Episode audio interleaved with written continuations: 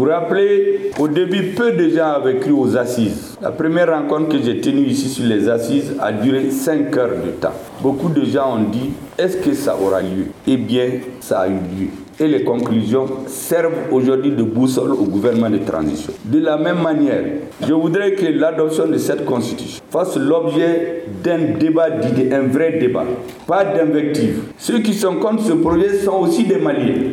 Il faut leur opposer des arguments. Ceux qui viennent l'injure à la bouche, répondez-les par des arguments. La force de l'argument dure dans le temps. Chaque homme doit donner ses arguments à lui.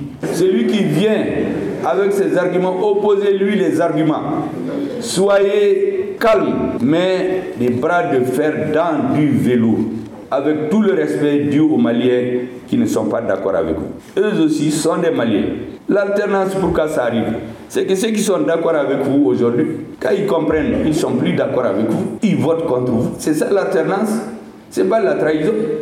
Si c'est que vous faites convier aujourd'hui, les citoyens se rendent compte que ça ne va pas. Il va aller contre vous. Il peut aller contre vous aujourd'hui et être avec vous demain parce qu'il comprend beaucoup de choses.